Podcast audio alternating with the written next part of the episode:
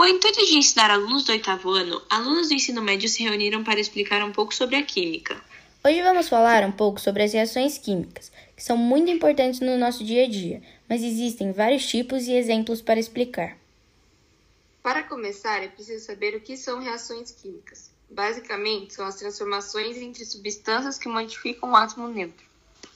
Esses átomos se unem e formam novas moléculas, que utilizam substâncias simples ou compostas. Eles ocorrem a partir de alguns fenômenos, como o calor, a luz e a eletricidade.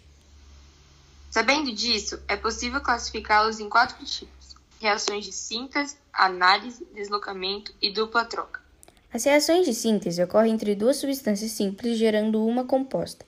Já a reação de análise ocorre entre uma substância composta, gerando duas substâncias simples, sendo divididas em três formas de decomposição: a pirólise por calor, a fotólise por luz e a eletrólise pela eletricidade.